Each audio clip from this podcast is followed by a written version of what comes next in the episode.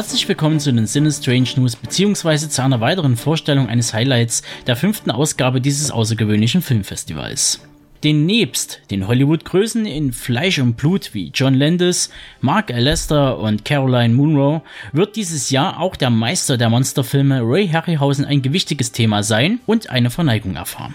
Doch bevor ich weiter ins Detail gehe, möchte ich noch kurz den Werdegang des Trickspezialisten beleuchten, der meine Kindheit prägte wie kein anderer. Bis in die frühen 80er Jahre dominierte in der Traumfabrik für Monsterfilme eine Tricktechnik, die heutzutage nur noch im großen Aufwand vom Studio Artman betrieben wird. Das Stop Motion. Was heutzutage nur noch in reinen Trickfilmen vorstellbar ist, wurde damals auch in Kombination mit Live-Action eingesetzt. Ein Name, der mit dieser Art von Spezialeffekten besonders verbunden wird, ist Ray Harryhausen. Dieser zeigte sich als Kind beeindruckt von Willis O'Briens Arbeit an King Kong im Jahr 1933. Noch wusste der damals 13-jährige Harryhausen nicht, welcher Trick hinter der Animation des Riesenaffen stand. Doch bald begann er mit eigenen Versuchen und konnte diese 1938 O'Brien vorstellen. Selbiger wiederum überzeugte den jungen Mann, dass er sich eingehender mit der Anatomie beschäftigen musste, wenn seine Figuren lebensecht wirken sollten. Ein Rat, den sich Harryhausen sehr zu Herzen nahm. Über die Jahre verfeinerte er nun seine Technik und so erhielt er die Möglichkeit, bei der Produktion zu Mighty Joe Young, in Deutsch Panik um King Kong, an der Seite von O'Brien als Assistent zu wirken. Während der Dreharbeiten zu Panik in New York hatte Harryhausen seine Fähigkeiten entscheidend verbessert. Er platzierte seine Figuren zur Animation zwischen zwei Glasscheiben. Auf die hintere konnte er mit einem Rückprojektor das echte Filmbild auf eine Leinwand projizieren und auf der vorderen bestimmte Bildteile abdunkeln, die anschließend wieder mit einem Realfilmbild ergänzt werden konnten. Dadurch entstand die Möglichkeit, durch Stop-Motion animierte Figuren mit echten Schauspielern interagieren zu lassen. Daraus resultierten bis heute beeindruckende Filmbilder mit hohem Wiedererkennungswert. In Das Grauen aus der Tiefe zerstörte er mit einem Riesenoktopus San Francisco und in Sindbads siebenter Reise bekam es der Seefahrer unter anderem mit einem furchteinflößenden Zyklopen zu tun. Unvergessen auch Jason und die Argonauten und der Kampf gegen sieben Skelette. Auch wenn die liebevolle Handarbeit aus heutiger Sicht für die jüngere Generation etwas holprig wirken mag, so versprühen diese Kreaturen noch immer einen unglaublichen Charme. Harryhausens letzte Arbeit war die klassische Version von Clash of the Titans, also Kampf der Titanen, aus dem Jahr 1981 und läuteten auch das Ende der Stop-Motion in Live-Action-Filmen ein. Ein Jahr später ließen sich die Zuschauer nicht mehr mit Gummifiguren beeindrucken, sondern staunten lieber über die simplen Computeranimationen in Tron.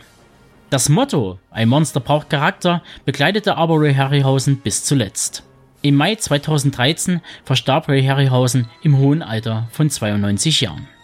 Doch sein künstlerisches Erbe bleibt bestehen, dank der Londoner Ray und Diane Harryhausen Stiftung. Diese wurde von Ray am 10. April 1986 ins Leben gerufen, mit dem Ziel der Erhaltung seines Werkes, dem Andenken und des Schutzes seiner umfangreichen Sammlung. Die Restaurierung Öffentlichkeitsarbeit und Aufbereitung des immensen Archivs und persönlichen Fundus von Ray Harryhausen sind die zentralen Punkte auf der Agenda der Stiftung, die von Connor Haney und John Walsh begleitet und vor allem geleitet wird. Es wird geschätzt, dass die Sammlung mehr als 50.000 Elemente enthält, einschließlich der ursprünglichen Modelle, Hartgummifiguren, Gussformen, Miniaturen, Werkzeuge, Drehbücher, verschiedene Testdokumente und Materialien sowie diverse Kunstbände, Gemälde und Lithografien von Gustave Doré, John Martin und Willis O'Brien. Und man kann im Nachhinein wirklich von Glück reden, dass Ray Harryhausen sich nur selten von etwas trennen konnte. Doch so groß die Freude über den Fundus auch ist, so ist ihr größter Gegner, wie fast immer in der Geschichte der Menschheit, die Zeit. Diese setzt allmählich den Modellen, Papieren und Testaufnahmen herb zu. Zu erwähnen seien hier die Modelle von Talos, Jason und die Argonauten und Kali aus Sindbads gefährliche Abenteuer. Ein weiteres Problem besteht in der Katalogisierung des Nachlasses, zumal immer wieder neue Elemente hinzukommen. Jedoch befindet man sich auf einem guten Weg und wird wohl bis zum 100. Geburtstag von Ray Harryhausen im Jahr 2020 einen Abschluss finden. Ich hoffe auch an dieser Stelle, dass die Stiftung weiterhin auf die Hilfe von Freunden und Filmemachern aus aller Welt setzen kann, damit das ehrgeizige Ziel, das Erbe von Ray Harryhausen für zukünftige Generationen erhalten zu können, erreicht wird. Doch kommen wir wieder zurück zur Sinistrange.